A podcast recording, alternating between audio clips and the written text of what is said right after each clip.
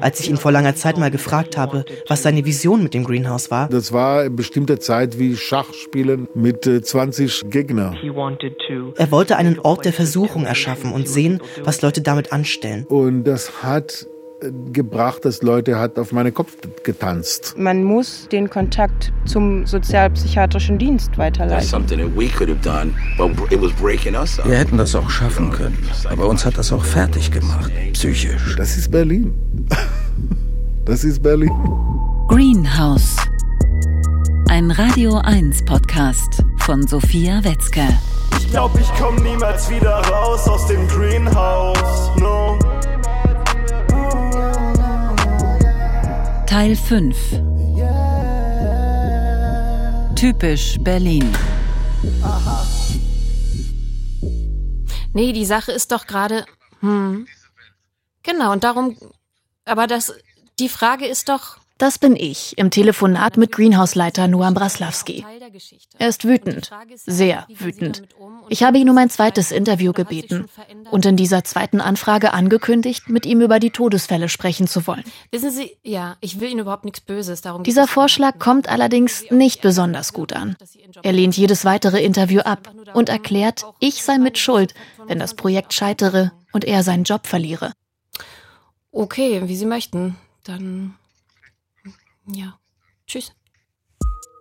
Zehn Minuten später klingelt mein Telefon nochmal. Wieder Greenhouse-Leiter Braslavski. Deutlich milder. Er entschuldigt sich. Das sei ein emotionaler Ausbruch gewesen. Er könne sich vorstellen, nochmal mit mir zu sprechen, müsse sich allerdings mit den Investoren beraten, denen das Haus gehört. Er sagt, diese Geschichte öffentlich zu machen, würde dem Projekt schaden und seinem Ruf als Künstler ebenso. Aber er könne mich natürlich nicht davon abhalten. Ich habe den Eindruck, dass er mir ein schlechtes Gewissen machen möchte. Natürlich habe ich mich auch schon gefragt, welche Folgen meine Recherche für das Greenhouse hat. Wir haben mehrmals überlegt, ob wir diese Geschichte erzählen wollen. Ob wir damit jemandem Unrecht tun, dazu beitragen, dass ein künstlerischer Freiraum verloren geht.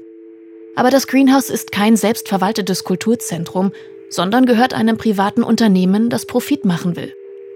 Und dass hier fünf Menschen gestorben sind, ist Grund genug, die Geschichte zu erzählen. Zumal uns mit David ein ehemaliger Bewohner darum gebeten hat und fast alle Gesprächspartner sofort zugesagt haben, sich zu äußern. Manche sich sogar selbstständig meldeten und meinten, ich habe dazu auch etwas zu berichten und möchte, dass es öffentlich wird.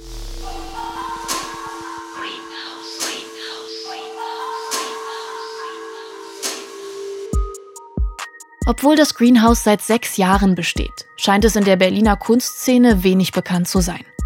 Mitarbeiter des Berufsverbandes Bildender Künstler sagen, sie hätten lediglich mal entfernt davon gehört. Langjährige Leiter anderer etablierter Berliner Atelierhäuser, sie würden es gar nicht kennen. Auch die zuständige Bezirksstadträtin erzählt mir am Telefon, eine Zusammenarbeit zwischen dem Haus und dem Bezirk Tempelhof Schöneberg habe es in den vergangenen Jahren nicht gegeben. Lediglich eine Art Kennenlerntreffen mit Leiter Braslavski im Jahr 2018. Da bestand das Projekt allerdings schon fünf Jahre. Martin Schwegmann, der Atelierbeauftragte von Berlin, kennt das Greenhouse dagegen. Schwegmann und sein Büro beraten die zuständige Senatsverwaltung bei einem Atelierprogramm, bei dem der Senat Arbeitsräume auf dem freien Markt anmietet, um sie zu bezahlbaren Konditionen an Künstlerinnen und Künstler zu vergeben. Schwegmann gibt Empfehlungen, welche Orte geeignet sind. Auch das Greenhouse ist hier seit 2018 unter Beobachtung. Bisher hatte Schwegmanns Büro dem Senat davon abgeraten, dort Atelierräume anzumieten. Was wir zunächst aufgrund verschiedener Faktoren für problematisch hielten und als negativ eingeschätzt haben, nämlich aufgrund der räumlichen Gegebenheiten in diesem ehemaligen Arbeitsamt, der Miete, der Lage, aber auch nicht zuletzt des Rufes dort und der Dinge, die dort wohl passiert sind. Dennoch, Berlin sei darauf angewiesen, jeden verfügbaren Raum für Kunst zu nutzen. Deswegen werde die zuständige Senatsverwaltung künftig auch im Greenhouse Räume anmieten, so der Atelierbeauftragte.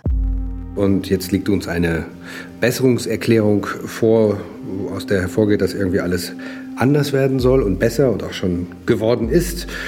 Und da können wir nicht Künstlerinnen in Berlin bezahlbare Räume vorenthalten. Deswegen stellen wir unsere Bedenken, die wir im letzten Jahr bereits geäußert haben, zurück und werden das aber auch weiterhin beobachten, wie dort die Entwicklungen sind und würden, wenn wir dort keine professionellen Arbeitsbedingungen vorfinden für bildende Künstler, gegebenenfalls die Reißleine ziehen. Nach einer Umfrage des Berufsverbandes Bildender Künstler in Berlin gilt Kunst und Kultur unter Touristen als zweitwichtigster Grund, die Stadt zu besuchen. Natürlich ist das super wichtig für die Attraktivität Berlins. Die Leute kommen hierher, weil sie eine Kulturstadt erleben wollen, weil es ihnen um die Kunst und um die Musik und um das Bunte geht. Und klar, wenn diese Szene erodiert, wegzieht, auch dann eine gewisse Größe nicht mehr hat, dann äh, ist natürlich Berlin wie jede andere Großstadt bald. Schätzungsweise 8000 bildende Künstlerinnen und Künstler gibt es in der Stadt. Nach New York ist Berlin damit weltweit die Stadt mit der höchsten Dichte an Menschen, die professionell künstlerisch tätig sind. Laut aktuellen Zahlen des Berufsverbandes Bildender Künstler fallen in Berlin pro Jahr aber 350 Arbeitsräume für bildende Kunst weg. Zoe Claire Miller ist Sprecherin des Berufsverbandes und selbst bildende Künstlerin. Inzwischen ist es so, dass so viele Künstler, die sich früher auf dem freien Markt ein Atelier hätten leisten können, das nicht mehr können und zugleich ähm, wir immer mehr Ateliers verlieren, weil Vermieter immer mehr Geld verlangen. Die fehlenden Ateliers sind ein Problem für den Erhalt von Kunst und Kultur als Standortfaktor. Auch deswegen hat die Stadt das erwähnte Atelierprogramm aufgelegt. Miller sieht private, gewinnorientierte Vermieter wie im Greenhouse als problematisch an. Wenn ein Künstlerhaus von einem Vermieter betrieben wird, der auf Profit aus ist und sich nicht darum kümmert, dass die notwendigen Instandhaltungen passieren, wenn so viel Miete verlangt wird, wie es nur geht, ich denke, dann ist das unseriös. Auch Schwegmann räumt ein, das Konzept privater Vermieter vermietet nach eigenen Preisvorstellungen an Künstler sei nicht optimal. Natürlich ist es ein Raum, der einfach nur relativ teuer vermietet wird an einzelne KünstlerInnen, die da vielleicht auch reingeraten, weil sie kein, noch kein Netzwerk haben in der Stadt, weil sie keine anderen Orte kennen. Ähm, das ist jetzt nicht der Idealzustand, würde ich auch sagen. Ähm, es gibt aber einen dritten Weg, selbstverwaltete Häuser, die vielleicht selbst ihr Haus gekauft haben, das in Erbpacht nehmen, vielleicht als Genossenschaft. Und das sind natürlich solche Modelle, die propagiere ich, weil sie auch jenseits von politischen Konjunkturen tragen können. Solche Projekte gäbe es auch in Berlin manche von ihnen sehr erfolgreich, mit flachen Hierarchien und kollektiven Entscheidungsprozessen. Sie werden aber weniger, bestätigt auch Künstlerin Zoe Miller. Der freie Markt ist dabei, die einstige experimentelle Berliner Kunstszene mit ihren vielen Freiräumen und ihrer Spielplatzmentalität zu verdrängen. Nach drei Wochen Warten bekomme ich schließlich eine Antwort von Greenhouse-Leiter Braslawski. Ein weiteres Interview lehnt er ab. Die Investoren seien dagegen. Stattdessen schickt er mir eine eng beschriebene dreiseitige Stellungnahme mit offiziellem Greenhouse-Briefkopf. Das anfangs rasante Wachstum der Atelierbelegung, das auf Druck der damaligen Eigentümer zustande kam, und die Duldung eines alternativen Clubs, Bonobo im ersten Stock, wirkten sich zunächst kontraproduktiv auf das Projekt aus. Die gewährten Freiheiten und Spielräume, die ein solches experimentelles Projekt braucht, wurden unterschiedlich ausgenutzt und korrumpiert. Die Erklärung wiederholt in weiten Teilen, was Braslawski mir schon im Interview gesagt hatte. Die Probleme seien von außen gekommen, Schuld an dem schlechten Ruf seien ehemalige Mieter, die sich rächen wollten. Wir kämpften mit allerlei Kollateralschäden, inneren Machtkämpfen, Mobbing und auch kleineren Drogenproblemen, die durch Unterwanderung der Mieterstruktur von außen zustande kamen. Hatte Braslawski im direkten Gespräch noch eine gewisse persönliche Überforderung eingeräumt, so klingt es nun, als habe er mit den Problemen nichts zu tun. Schuld sei der erste Besitzer des Hauses, der es darauf angelegt habe, alle Räume möglichst schnell zu vermieten. Er selbst sei lediglich der Ausführende gewesen. Von seinen eigenen künstlerischen Visionen mit dem Greenhouse ist keine Rede mehr. Dabei war er es, der das Haus gefunden und ausgewählt hat. Ein befreundeter Investor hat es gekauft und ihn mit der Entwicklung beauftragt. Auch mit den fünf Toten habe das Greenhouse nichts zu tun. Was die angesprochenen Todesfälle anbetrifft, so wissen wir von zwei seit Verkauf des Gebäudes. Hier müssen wir auf das Diskretionsgebot hinweisen. Solche Geschichten gehören nicht in einen seriösen Radiosender. Dahinter stecken persönliche Geschichten, die mit unserem Projekt und unserer Verantwortung nichts zu tun haben. Schon mit dem Verkauf des Gebäudes Ende 2017 habe es wieder eine Arbeitsatmosphäre gegeben, die den ursprünglichen Zielen näher gekommen sei. Das grüne Bürogebäude gehört seitdem der Inspiration Group, einem Unternehmen mit Sitz in Israel, Hongkong und Berlin.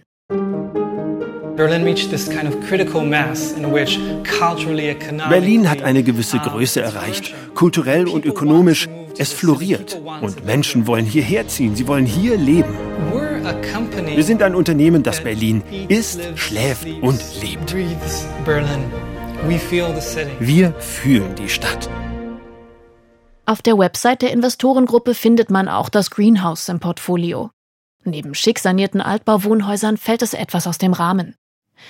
Die Inspiration Group scheint mehr auf den Kauf und Verkauf von Eigentumswohnungen spezialisiert zu sein, als auf Vermietung. Die Gruppe selbst hat mit dem Alltag im Haus so gut wie nichts zu tun. Das Unternehmen bezahlt Braslawski dafür, sich vor Ort um die Vermietung der Räume und die inhaltliche Entwicklung zu kümmern. Dennoch seien die aktuellen Veränderungen vor allem durch die neuen Besitzer in Gang gebracht worden. Um an unsere anfängliche Vision des Gebäudes als Think Tank für neue künstlerische Positionen und Ort der kreativen Arbeit anzuknüpfen, haben wir die Auswahlkriterien verschärft und die Atelierflächen für unser Projekt reduziert. So wie es aussieht, wird das Haus weiter existieren. Allerdings mit einem anderen Gesicht. Geordneter, im kleineren Rahmen. Momentan ist Leiter Braslawski auf der Suche nach einem etablierten Galeriebetreiber oder anderen externen Partnern, die die Ausstellungsflächen im achten Stockwerk mieten und bespielen.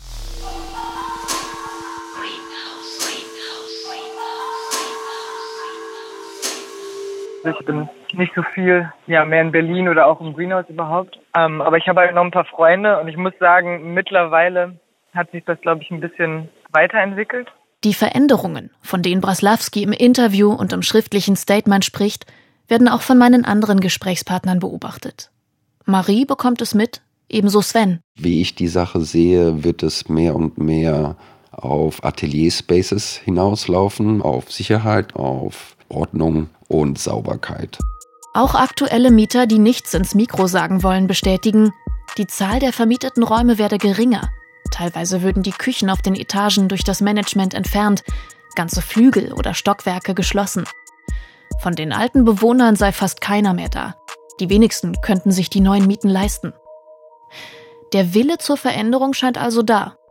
Trotzdem gibt es auch Zweifel, ob sich das Greenhouse als seriöses Künstlerhaus etablieren kann. Ich hoffe halt einfach, dass sich halt mehr produktive Künstler da ansiedeln. Ich glaube, man müsste halt einfach viele Sachen ändern. Und ich weiß nicht, ob man das noch ändern kann. Das Haus hat einen schlechten Ruf, immer noch. Das ist halt für so eine Unternehmung kein Zuckerschlecken. Es muss sich drastisch ändern, es muss viel Arbeit geleistet werden.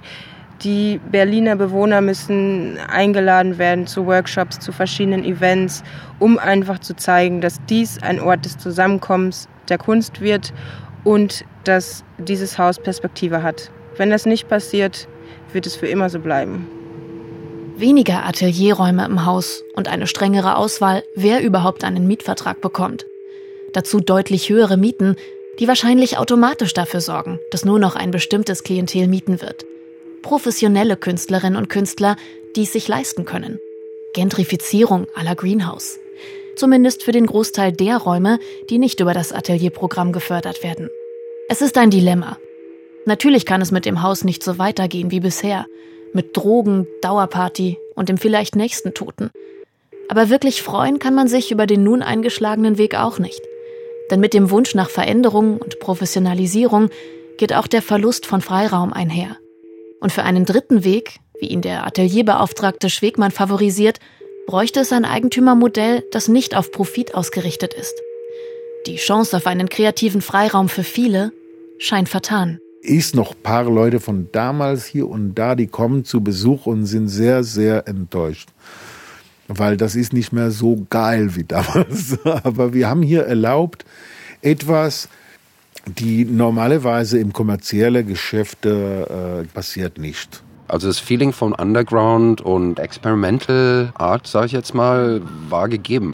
Das waren nicht deine 0815 Berghain-Künstler oder irgendwelche Leute aus der Kunstszene mit Galerie Schnickschnack, sondern das war schon for real irgendwo.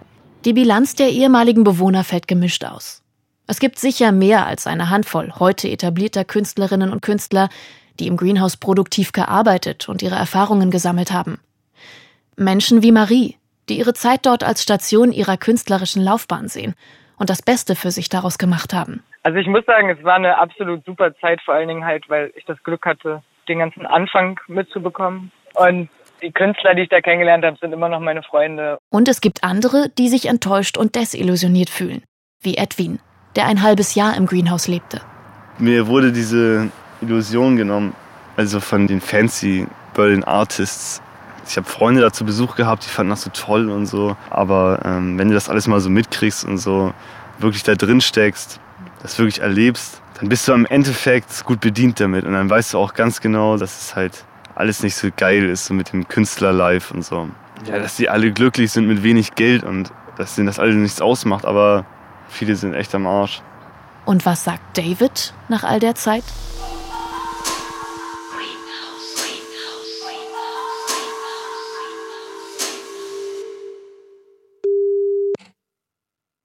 Hello.